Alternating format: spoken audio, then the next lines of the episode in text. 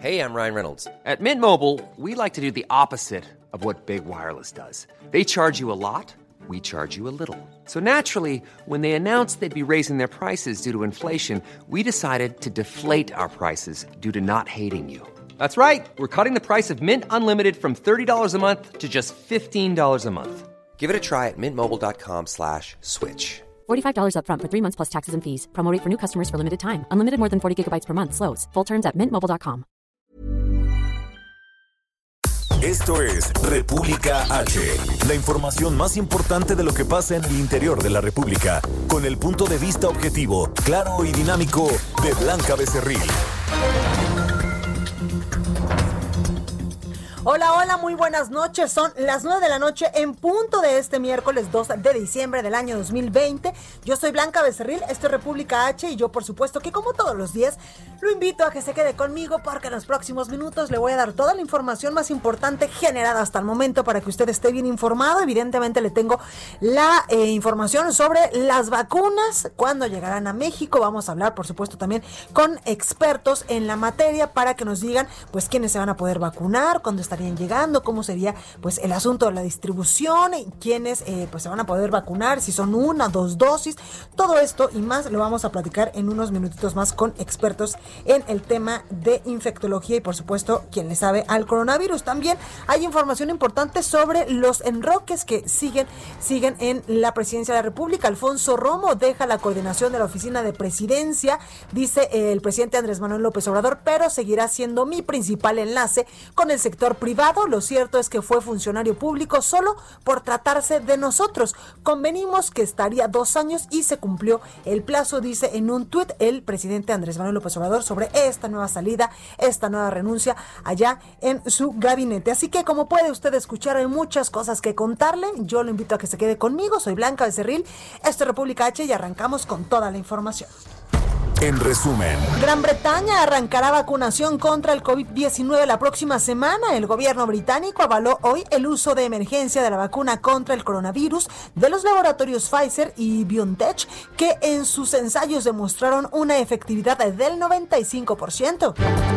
El presidente de México, Andrés Manuel López Obrador, informó que el próximo martes autoridades de salud darán a conocer el plan de vacunación contra el coronavirus. Sobre la vacuna de Pfizer, dijo que inicialmente el país contará con 250 mil vacunas.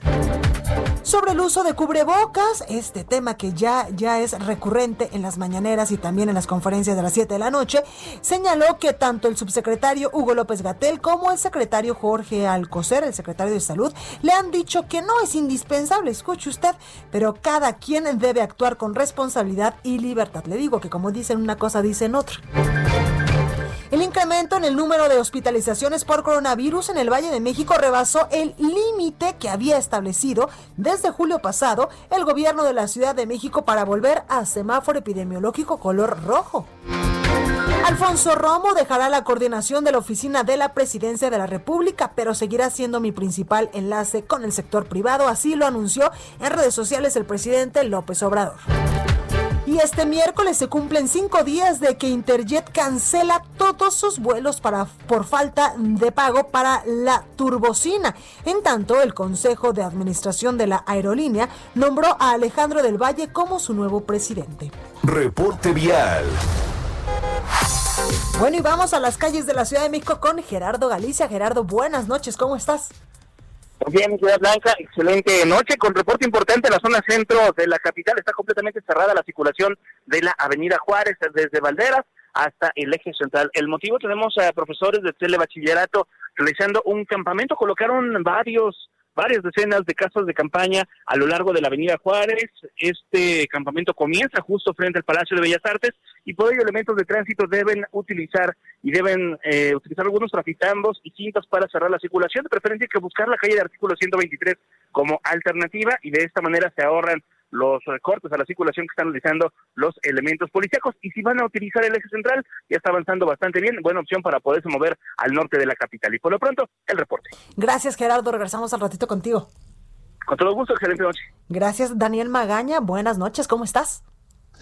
Muy bien, Blanca, muy buenas noches. Pues ahora nosotros tenemos información vehicular. Nos ubicamos en la zona del eje 1 poniente, la avenida Cuauhtémoc, al cruce de Obrero Mundial. Pues fíjate que todavía hay pues, algo de actividad comercial en esta zona eh, para las personas que se incorporan a Obrero Mundial en dirección hacia la avenida Doctor Bertis.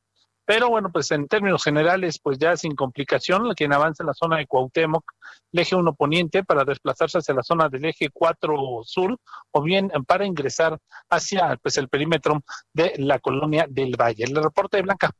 Muy buena noche. Muchísimas gracias, Daniel. Continuamos atentos. La nota del día. Bueno, y por supuesto que hay varias, varias notas del día, pero ¿qué le parece si arrancamos con el asunto del coronavirus? Y es que el secretario de Relaciones Exteriores de nuestro país, Marcelo Ebrard, aseguró que este miércoles que la vacunación contra el coronavirus en México está por iniciar precisamente este mes de diciembre. Gerardo Suárez, reportero del Heraldo, nos tiene más información. Gerardo, buenas noches, ¿cómo estás?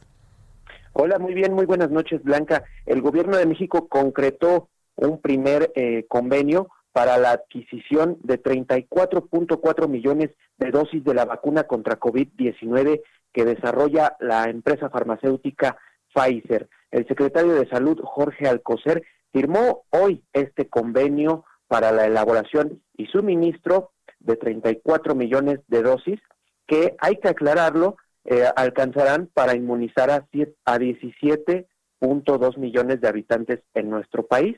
Esto es porque esta vacuna se suministra en dos dosis para cada persona. Así que de estos 34 millones de dosis se podría cubrir hasta 17 millones de personas.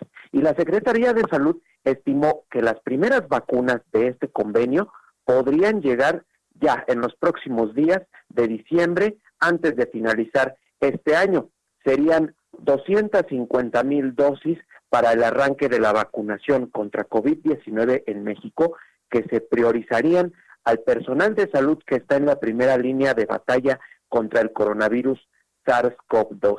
Y de momento, la solicitud de permiso o registro sanitario, como es el término correcto, para usar esta vacuna en México, sigue en proceso ante la Comisión Federal para la Protección contra Riesgos Sanitarios y el objetivo es dar celeridad a este proceso, así lo refirió el subsecretario de Prevención y Promoción de la Salud, Hugo López Gatel. Y bueno, finalmente hay que recordar que además de esta vacuna de Pfizer, que sería la primera en llegar y en aplicarse en México, pues nuestro país tiene diversos convenios en puerta con las vacunas de, de las empresas Cancino, de AstraZeneca, de Moderna, entre otras, para cubrir a la mayor parte de la población. Pero bueno, ahí ya está un primer convenio por 34 millones de vacunas de Pfizer. Pues ahí la información, Gerardo. Gracias. Buenas noches. Buenas noches. Entrevista. Bueno, y quien le sabe mucho a este tema, y lo hemos tenido varias veces ya en este espacio informativo, nos da mucho gusto saludar al doctor Javier Tello, especialista en políticas de salud. Doctor, buenas noches, ¿cómo está? ¿Qué tal? Buenas noches, Blanca. Gracias por esta comunicación. Oiga, doctor, hay muchos temas. Esta firma del convenio con Pfizer para la compra de 34.4 millones de vacunas contra el coronavirus. También, pues el presidente insiste en que López Gatel y también el secretario de Salud le dicen que pues no es tan indispensable el uso del cubrebocas. Y también, pues en la Ciudad de México ya se está rebasando el límite de hospitalizaciones. Doctor, pero cuéntenos en un primer momento, ¿es buena noticia esta firma de convenio? ¿A quién se deberá vacunar primero con las primeras vacunas, evidentemente, que lleguen al país?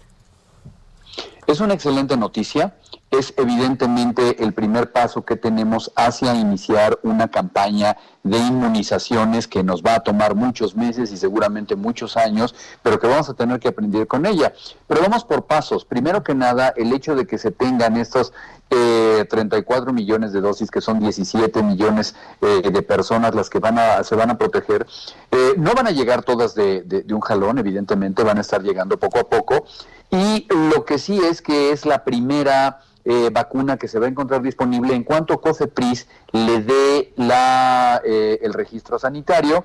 Y sobre esto, bueno, pues habrá que esperar algunos días que todavía no conocemos a fondo eh, porque no se ha revelado el plan. Este plan que lo van a dar a conocer el martes, no entiendo por qué tanta secrecía, pero en fin, seguramente nos va a decir que los primeros en ser vacunados van a ser los profesionales de la salud. Médicos, enfermeras, enfermeros, eh, paramédicos y toda la gente que tiene contacto directo con los pacientes, lo cual es normal. Si no proteges a esa población, ¿quién te va a proteger a ti?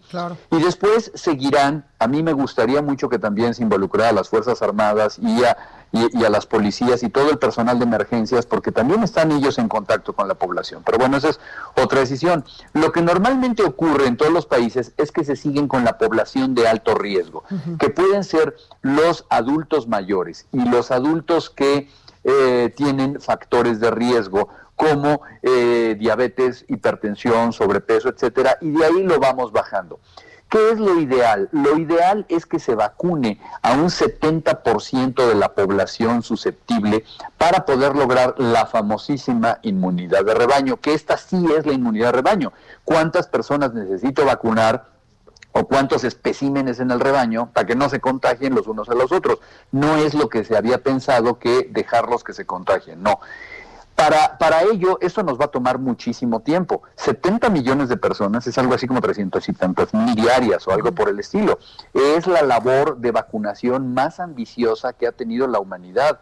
Eh, y, y, que va a tener México. Pero bueno, es un excelente comienzo con esta primera vacuna y seguramente que ya vendrán otras vacunas a lo largo de los próximos meses conforme vayan probando su eficacia y su seguridad.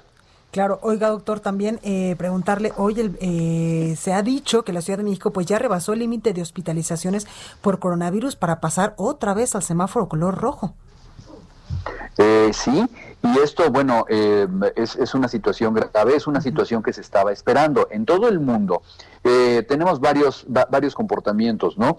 Algunos países asiáticos donde vivieron la famosa primera ola y no ha eh, no han recaído en ella, han tenido algunos pequeños casos por ahí, pero pues la gente ha tenido un espíritu cívico enorme y se ha protegido muchísimo. El, el, no estarse contaminando, utilizan su cubrebocas, no hablan en el metro, etcétera, ¿no?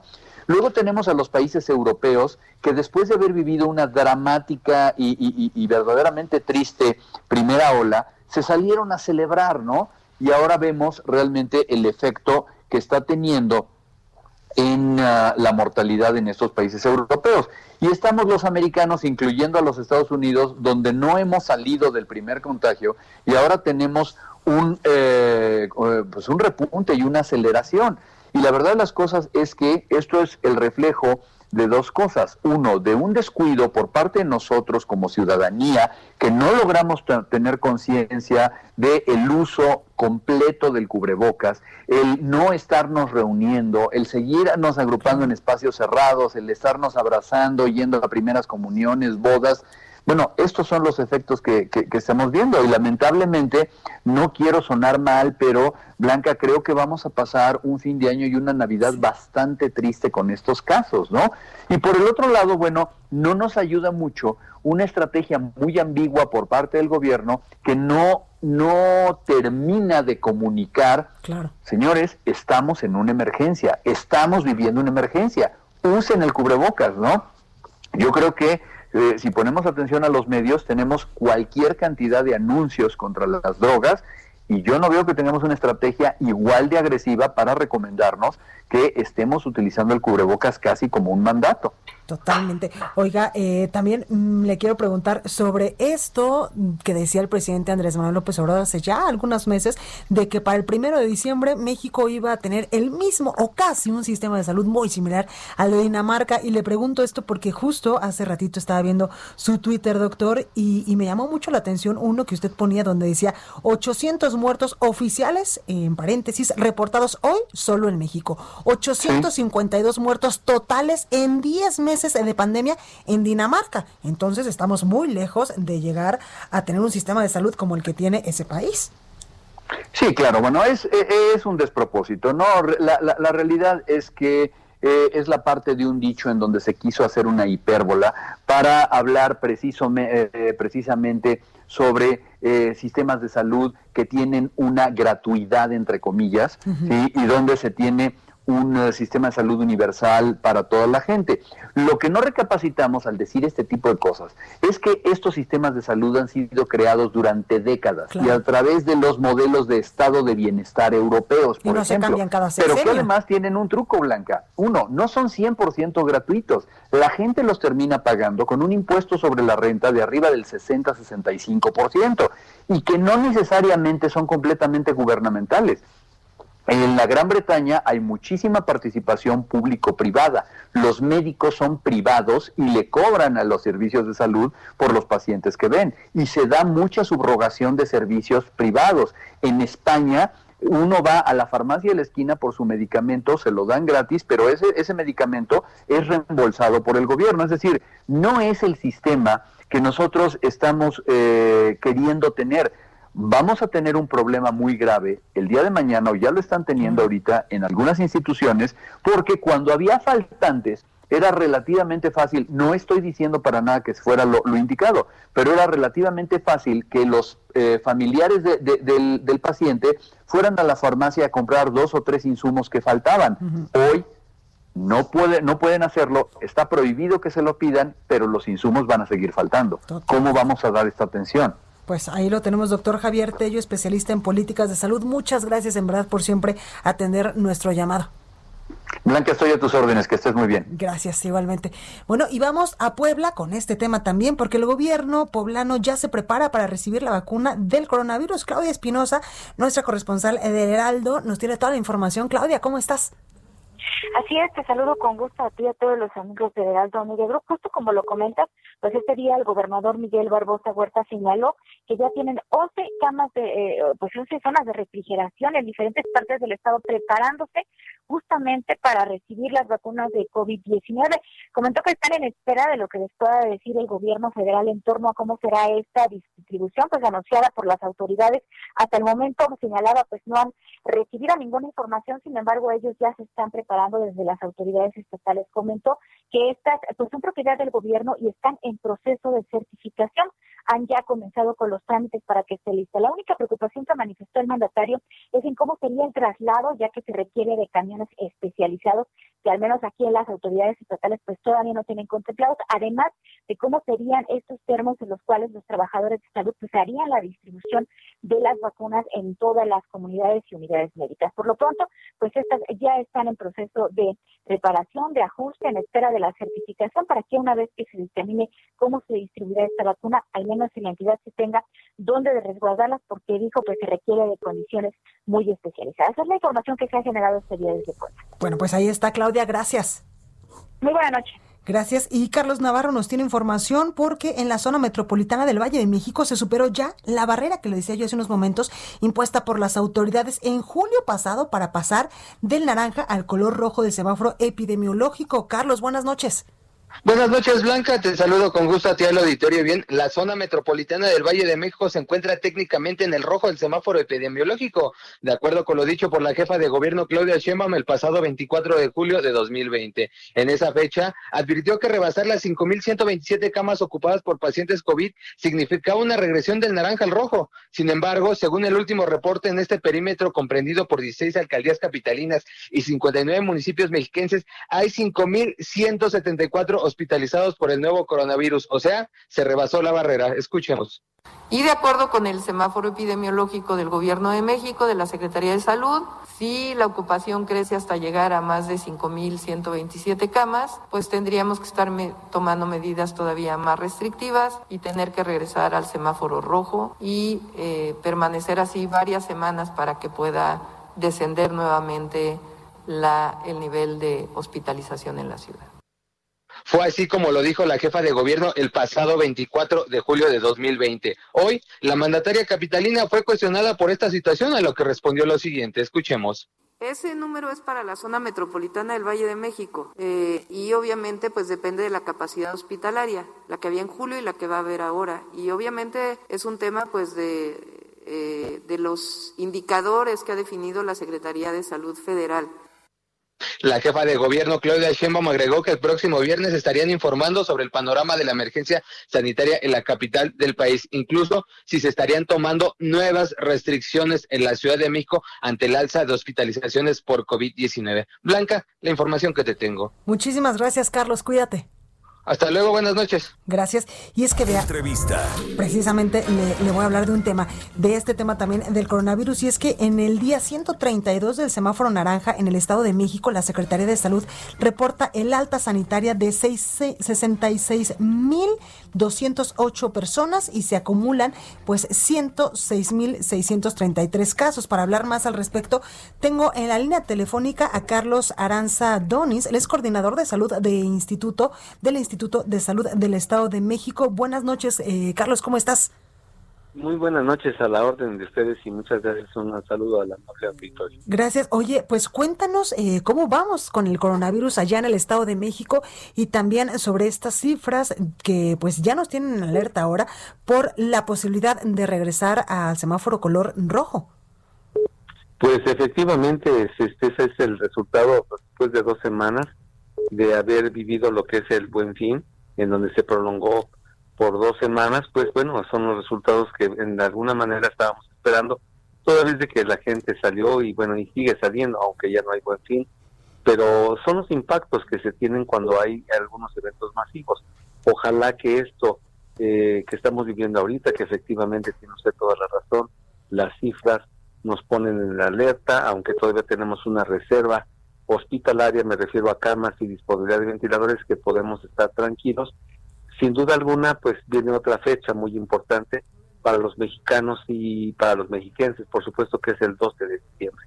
Ojalá que esta experiencia que estamos viviendo ahorita nos sirva para tomar conciencia de que a la Virgen de Guadalupe la podemos venerar en casa sin tener que hacer aglomeraciones que pues hagan que dos semanas después del 12 veamos este mismo fenómeno. Totalmente. Oiga, también quiero preguntarle, la gente no se cuidó, bajó la guardia en este, en este, eh, pues, buen fin y por ello los resultados ahora están ahí. Desde luego, es uno de los factores, yo creo, más importantes que han detonado esta, pues, ocupación hospitalaria, este número y ha aumentado el número de pacientes contagiados, porque si bien es cierto, la gran mayoría salía o sale y hace conciencia de, de, mantener una distancia, de tener un cubrebocas y de lavarse las manos, pues hay un sector que no lo hace.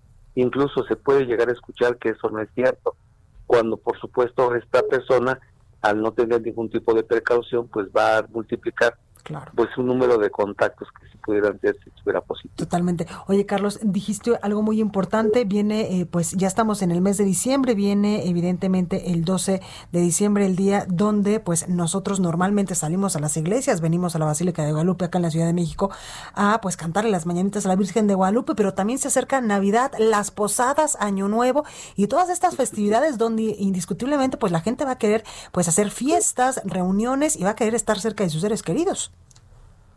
Efectivamente, y yo creo que desde ahorita tenemos que hacer esta prevención, esta promoción a la salud, en el sentido de que todo esto nos está cambiando la vida y los estilos de vida que antes teníamos. Somos un país de fiestas, somos un país de alegría, pero hoy tenemos que hacer esa alegría con mayor medida, con mayor restricción, sin que se tenga que prohibir. Y por eso justamente creo que este foro sería muy importante para ir trabajando en la, en la sensibilidad de la gente para que no se hagan fiestas para que no se hagan conglomeraciones en donde el contagio, mientras no se tenga un mayor número de control de la enfermedad, pues se tiene que seguir haciendo toda la prevención posible. Claro. Oye, Carlos, también me gustaría preguntarte, hoy el secretario de Relaciones Exteriores avisaba que pues en este mes empezarían eh, o llegarían las vacunas al territorio nacional. Allí en el Estado de México ya se prepararon, ¿a quién van a vacunar primero? ¿Cómo va a ser todo esto? Sí, desde luego, primero estamos preparándonos para las características este físicas que tiene la vacuna. Uh -huh. Sabemos que la vacuna de Pfizer requiere de una refrigeración de mayor de menos 70 grados que no se tienen en la mayor parte de nuestras cámaras frigoríficas, pero ya estamos trabajando para poder hacer la alternativa de que cuando nos llegue la dotación de vacunas que la federación nos pueda permitir darnos, estemos preparados para recibirlas.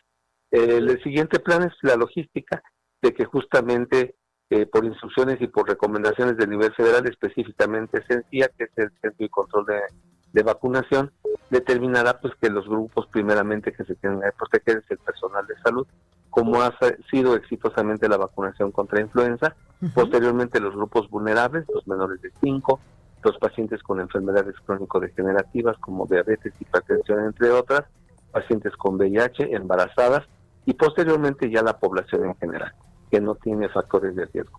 Y yo creo que esta parte importante de organizar a la población desde ahorita es muy importante porque se va a convertir en una vacuna de muy alta demanda y la educación y el civismo que debemos de tener todos nos va a permitir esperar a que a todos nos va a llegar la vacuna, pero hay que tener paciencia. Totalmente, pues ahí lo tenemos Carlos Aranza Donis, coordinador de salud del Instituto de Salud del Estado de México. Gracias por esta comunicación. Al contrario, muchas gracias a ustedes y estamos en contacto. Gracias. Bueno, pues ahí la información respecto al coronavirus. Por ello es que yo siempre le digo que no hay que bajar la guardia, que hay que seguirnos pues portando bien, lavándonos las manitas, usando el cubrebocas y también con la sana distancia. Yo soy Blanco de Cerril, esto es República H. No se vaya que yo vuelvo con más después de este corte.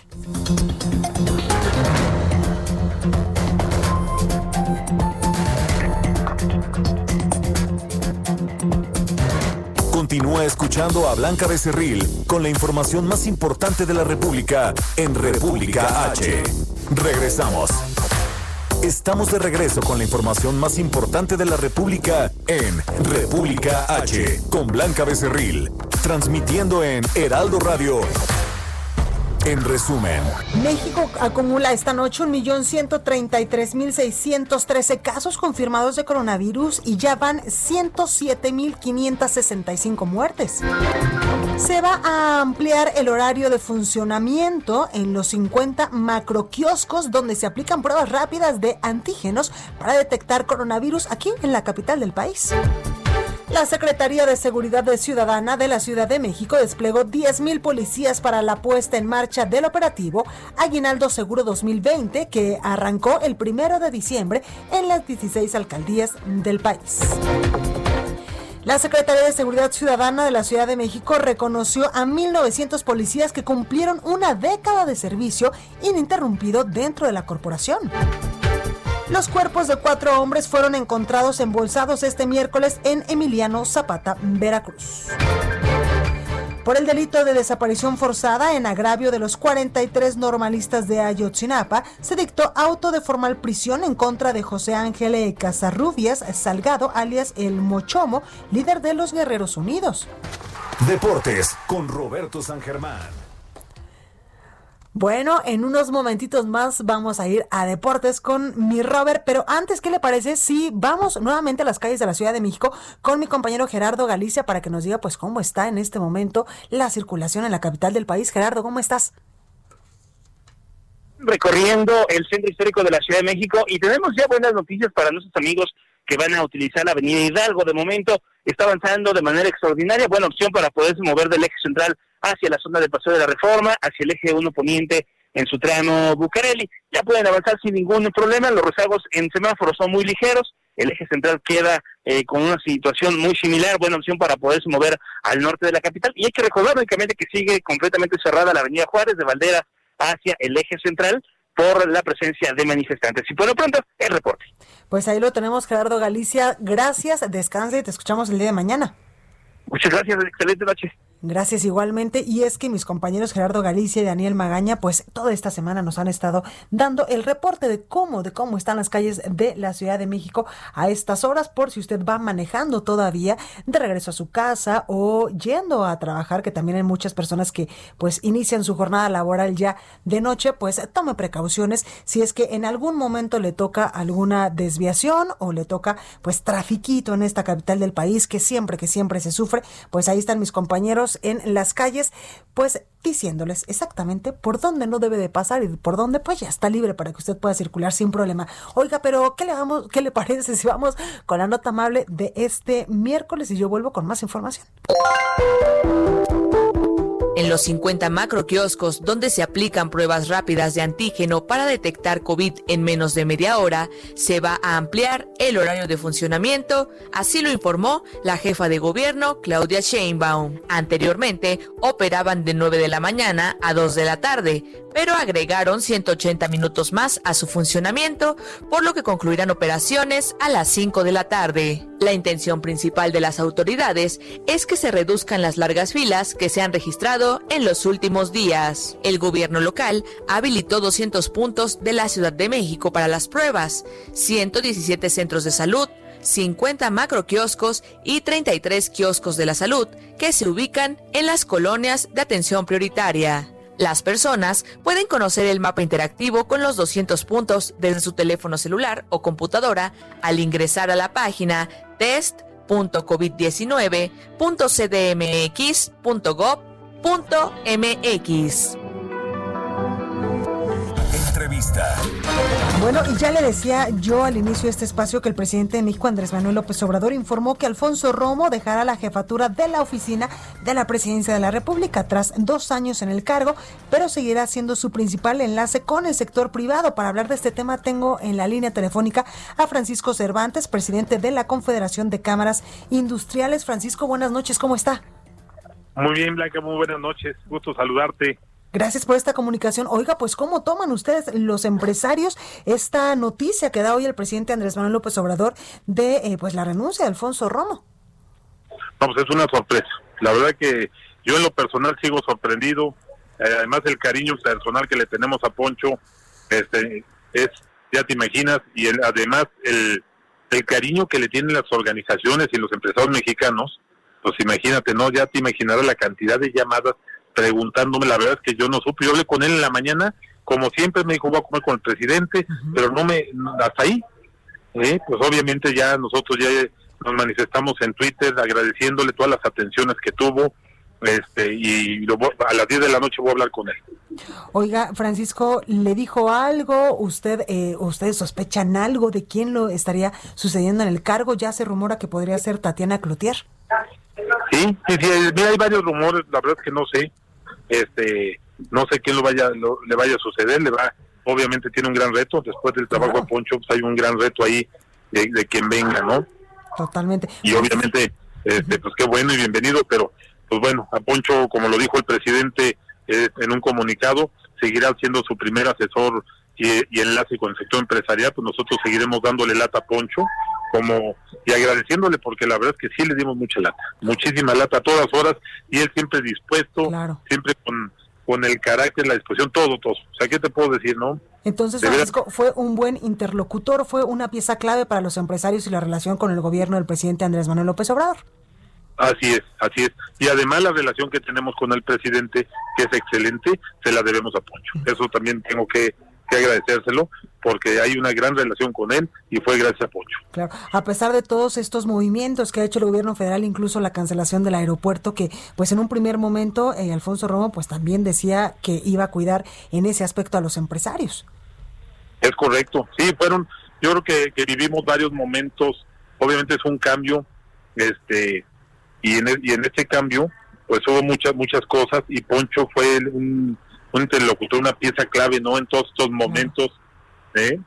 y bueno, ¿qué te puedo decir? No, son muchas cosas, muchas cosas que, que, que si los los momentos no, no lo pudiéramos explicar. Claro. Oiga, Francisco, también quiero preguntarle, en el asunto del outsourcing, de esta subcontratación, entendemos que pues muchos empresarios han tenido ya un, un, un eh, pues un acercamiento con el presidente Andrés Manuel López Obrador sobre esta iniciativa que se estaría discutiendo en las próximas, en los próximos días allá en la Cámara de Diputados.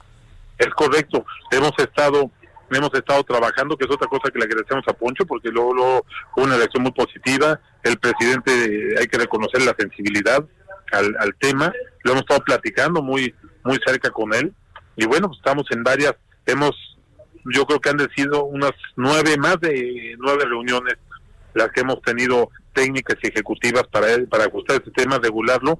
Obviamente nosotros hemos manifestado que el objetivo de esta, de esta iniciativa es el, el combate a las malas prácticas, al, al, cual nos sumamos, pero sí este, pedimos que siga la subcontratación, que siga el insourcing, y estamos viendo cómo, cómo ajustamos o cómo podemos convivir este, cómo podemos equilibrar esta, estas cosas, ¿no? Totalmente, pues ahí lo tenemos Francisco Cervantes, presidente de la Confederación de Cámaras Industriales. Gracias por esta comunicación. Muchas gracias, estamos a la orden. ¿eh? Muy buenas noches y yo creo que mañana, después de que vamos al presidente, ya tenemos mejores noticias. Pues por supuesto, y ahí le estaremos nosotros llamando para que nos diga cómo les fue. encantados. ¿eh? Muchísimas gracias. Te mando un abrazo y a todo, y a todo el auditorio también. Gracias, Francisco. Cuídese mucho.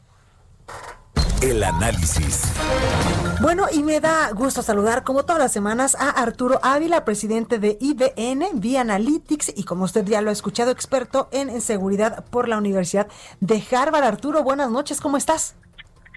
Hola Blanca, muy buenas noches, muy buenas noches a tu queridísimo auditorio, por supuesto. Oye Arturo, un tema importante que nos atañe a todos, pues es este asunto de la economía que lamentablemente a dos años no va muy bien en el país. Sí, fíjate que eh, realizamos un análisis muy interesante eh, a nivel de, de análisis de este tanque de pensamiento eh, para entender muy bien la caída del PIB, cuáles son los mitos y cuáles son las realidades, ¿no? Esta semana, como tú bien lo sabes, el presidente de la República ya cumple dos años en la presidencia del país y con motivo de esta fecha ha habido muchos análisis del primer tercio del gobierno y muchos analizan las cifras económicas que se entregan en el primer tercio de esta administración y muchos han señalado que ningún gobierno había decrecido tanto en nuestra economía en sus primeros dos años. Y la verdad es que antes de hacer análisis tan a yo por ahí veía, por ejemplo, eh, hoy en Twitter a Claudia X González haciendo una comparativa muy burda nada más de los primeros dos años de cada periodo, el análisis tiene que ver o tiene que dejar al lado las afectaciones de la pandemia, eh, mi estimada Blanca. Te voy a decir por qué. Cuando se compara el desempeño económico con otros pequeños, otras administraciones aparecen con mejores números, esto es obvio. Pero a ninguno de estos gobiernos les tocó enfrentar una situación como la que estamos viendo actualmente. Fíjate, te voy a dar unos datos bien interesantes. El PIB, no solamente de México, sino de otros países, tiene un retroceso incluso más grande que el mexicano. En España, tiene un retroceso de 11.6%, menos 11.6%. En el Reino Unido, menos 11.2%. En Argentina, menos 11.7%. En la India, menos 9.9%. En Perú, menos 13.5%. Es decir, la mayoría de las naciones ven afectadas sus economías, algo hay salvedades en el caso de China, que será de los pocos países que van a tener un crecimiento económico para este año, mi estimado Blanca. Totalmente. Oye, Arturo, y también hoy la noticia de que Alfonso Romo pues ya se bajó del barco y renuncia a, la jefatura de, de, la Oficina de Presidencia de la República, que era, pues, como lo decíamos hace unos momentos con Francisco Cervantes eh, de la Confederación de Cámaras Industriales, un interlocutor clave entre el sector privado y, eh, pues, el presidente Andrés Manuel López Obrador. Así es, sí, sin duda. No solamente era, es un interlocutor clave, hay un compromiso que Alfonso Romo adquirió desde el inicio de la administración y siempre fue muy claro que este compromiso terminaría a los 24 meses, es decir, a los dos años. Sin embargo, Alfonso Romo seguirá siendo el interlocutor más importante con el sector privado. Yo dudo que exista este rompimiento del que algunos han hablado, todo lo contrario, creo que Alfonso Romo tiene otros proyectos generarían algún conflicto de interés y por eso seguirá siendo un interlocutor y seguirá llevando a cabo, pues obviamente, las actividades las actividades de carácter privado que él tenía planeado llevar a cabo, cumpliendo los dos años de gobierno. Déjame darte algunos datos interesantes, Blanca, para, para no dejarte con, con datos económicos que me parece importante resaltar. El sector agrario es el único que ha crecido en todo el año en, México, no solamente, no todos se han caído, y el turismo es el que sí le ha pegado muy fuerte esta cifra económica con un 43% en la caída de la economía. Y el comercio electrónico, fíjate qué dato te voy a dar, registra el mayor crecimiento de la historia de nuestro país, al contrario de la industria restaurantera. Como vemos, Blanca, la situación es diferente para cada sector de la economía. Sin embargo, parece que vamos recuperándonos. Por ejemplo, Standard Poor's mejoró la estimación de crecimiento de la economía mexicana, que ahora señala que va a ser del 9.3% cuando realmente se esperaba una, una reducción del 10.4%. Y que está esperando, mi querida Blanca, para el siguiente año un crecimiento del 3.9%, que sin duda va a estar ligado directamente a la distribución de la vacuna.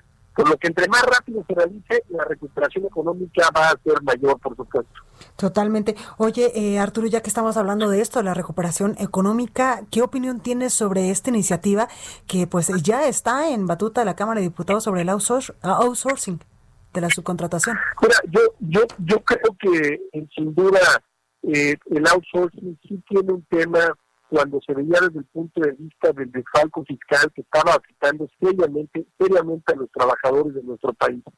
Es decir, una cosa es que en servicios especializados existe una subcontratación porque el servicio especializado lo amerita y la ley así lo prevé, Blanca. Y otra cosa es que se siga apoyando un sistema que simulaba prácticamente la contratación del personal y que lo único que hacía era pues, evitar pagar las cuotas obrero-patronales evitar pagar las aportaciones que tenían que ver también con la carga fiscal y por supuesto el reparto de utilidad. Creo que los empresarios en México deben de apostarle a la dimensión social, creo que los empresarios en México debemos de pagar impuestos, creo que los empresarios en México tenemos que empezar a comprometernos con eh, pagar las aportaciones de la seguridad social porque de otra manera lo que estamos haciendo es comiéndonos las contribuciones fiscales, es decir, dándole la vuelta a la ley.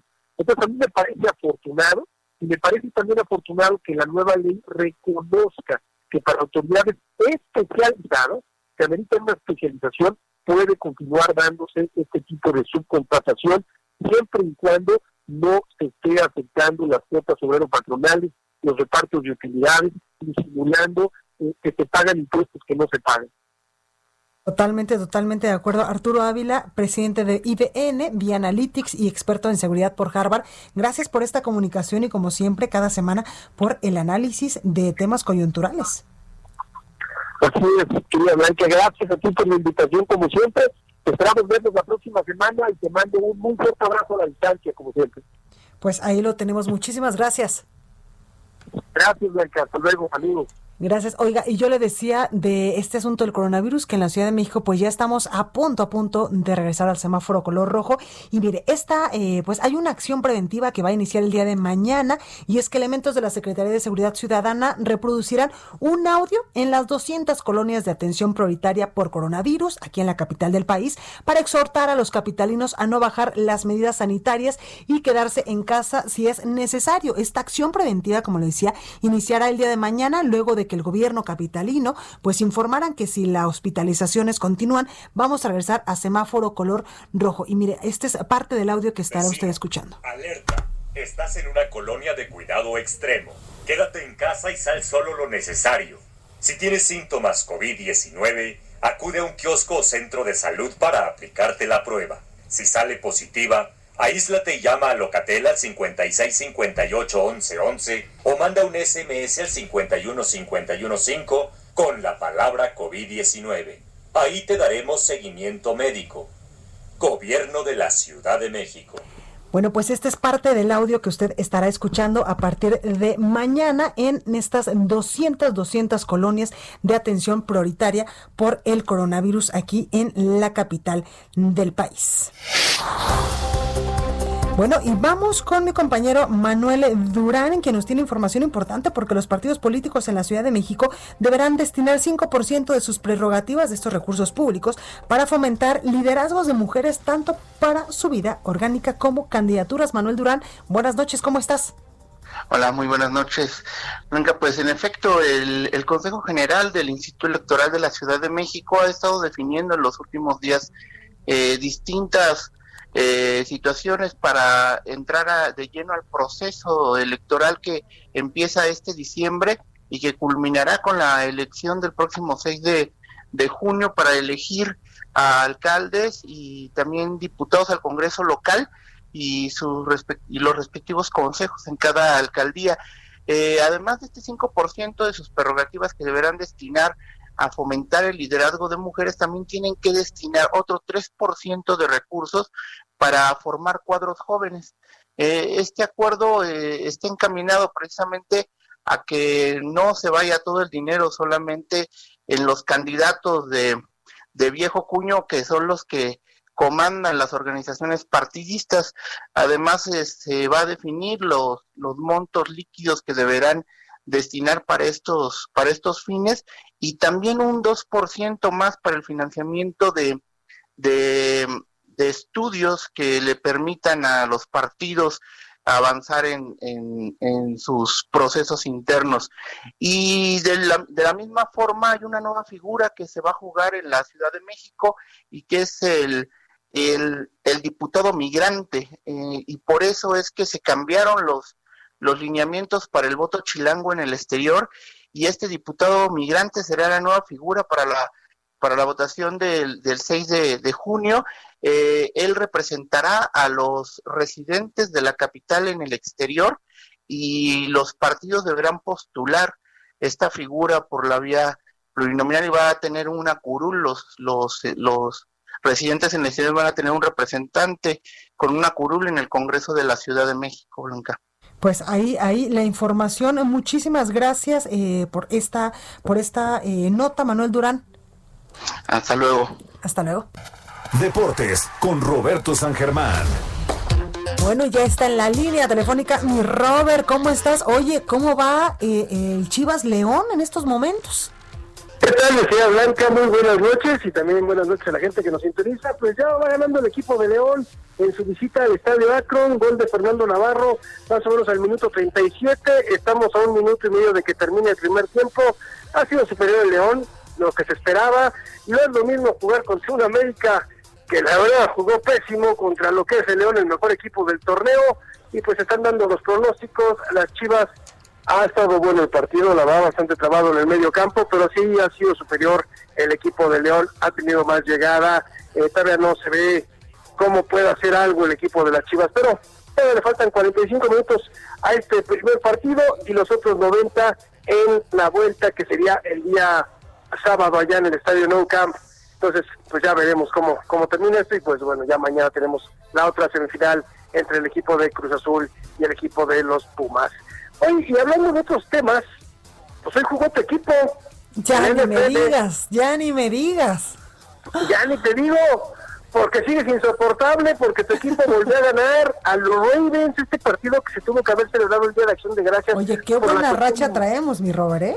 Sí, por la cuestión del COVID-19 no se pudo, se iba a pasar para el domingo, no se pudo, se iba a pasar para el martes, no se pudo y se jugó hoy en un año raro porque fue a las dos y media de la tarde el partido terminó 19 a 14. Le costó trabajo a tu equipo, ¿eh? Contra un equipo B. Contra un equipo B, porque el equipo de los Ravens, pues, la verdad es que trajo a muchos jugadores de su escuadra de prácticas para poder hacer frente a este duelo, porque no lo podían posponer. Ahí hay problemas. La NFL va a tener muchos problemas porque seguramente en otros eh, clubes, en otros equipos, va a haber también más contagios. Y esto no va a parar porque además se viene en la época el frío. Y ahorita viene una onda polar durísima en los Estados Unidos. Totalmente. Oye, pues ojalá que, que, no les toque a los de nuestros equipos y que a quien le toque, lamentablemente, eh, pues que, que, sea igual un COVID eh, asintomático o que sean solamente algunos síntomas leves y nada de gravedad. Sí, aquí, aquí el problema es que cuando ya tienes COVID, eh, te tienes que aislar. Claro. Y este equipo tuvo 20 jugadores con COVID. Entonces, hasta cerrar las instalaciones. Ese es el problema que están teniendo la NFL. Eh, se les dijo, y la verdad es que la NFL no hizo lo que hizo la NBA o el béisbol de las grandes ligas, hacer una burbuja. Pues nos vamos a la Florida, nos vamos a algún estado tranquilo. Ahí estamos, la conferencia nacional, la agarra dos, tres estados, la conferencia americana, dos, tres estados, y ahí lo haces. Lo van a hacer para los playoffs. Ya falta poco, pero por lo menos hoy lo vimos. Ganan sus Steelers 11-0, ¿eh? 11 ganados, 0 perdidos, son el único invicto. A ver qué pasa, porque todavía le quedan algunos partidos complicados, pero se ve bien el equipo, aunque hemos visto como que en las últimas semanas les ha estado costando, ¿eh? Sí, claro. Oye, mi Robert, regresando al fútbol nacional, ahora sí, a puerta cerrada los partidos, ¿verdad? Sí, en esta ocasión sí, el estadio Akron, curiosamente, ya no le dieron autorización al gobierno de la ciudad, ya no quisieron arriesgarse, y si pasa Chivas a la final, sí le van a volver a tener gente. Este, algo que no debería de pasar, pero bueno, son estas cuestiones. Sí, en los ninguno de los estadios va a haber gente. Pues ninguno. Entonces, que no puedes, mi querida Blanca. Sí, claro. Ahí la información, Roberto San Germán, gracias. Gracias a ti, que pases muy buenas noches y a toda la gente que nos sintoniza. Igualmente, buenas noches, descansa. Igual. Gracias. Oiga, pues otra vez voy a regresar a temas de coronavirus y es que eh, pues en este momento de las 9 a, a, este a esta hora de la noche pues ha surgido mucha información, lo que le decía yo hace unos momentitos de este audio que va a estar circulando en la capital del país, sobre todo en las 20 colonias prioritarias de coronavirus y también otra información importante está surgiendo del Instituto Mexicano del Seguro Social y es que unos 85 mil trabajadores del IMSS serán los primeros que reciban la vacuna contra el coronavirus, el COVID-19, así lo declaró en entrevista sobre Robledo en El Heraldo Tuxtla. Escuche al, eh, pues, al titular del Instituto Mexicano del Seguro Social hablar sobre el tema. ¿Día esta vacuna? Bueno, depende mucho de la disponibilidad de la vacuna, porque efectivamente el IMSS tiene 450 mil trabajadores, eh, de los cuales cerca de 320 mil son de alguna categoría que es considerada de salud. Hay que recordar que eh, categorías que eh, permiten la operación de un hospital no son o de una unidad de medicina familiar no son solamente los médicos y, las enfermeras y los enfermeros sino también las asistentes los la gente que está en conservación el mantenimiento higiene limpieza en, eh, los técnicos de cocina los camilleros los eh, conductores de las ambulancias. Esas son fuerzas de 320 mil ahora no todos están atendiendo directamente COVID Muchos están en hospitales civiles que atienden COVID, pero nosotros estamos calculando que directamente en atención en unidades eh, de cuidados intensivos e bueno, pues ahí, ahí las palabras del el titular del Instituto Mexicano del Seguro Social. Oiga, yo soy Blanca Becerril, esto fue República H, yo les espero el día de mañana en punto de las 9 con más información, por favor, de corazón, cuídese mucho.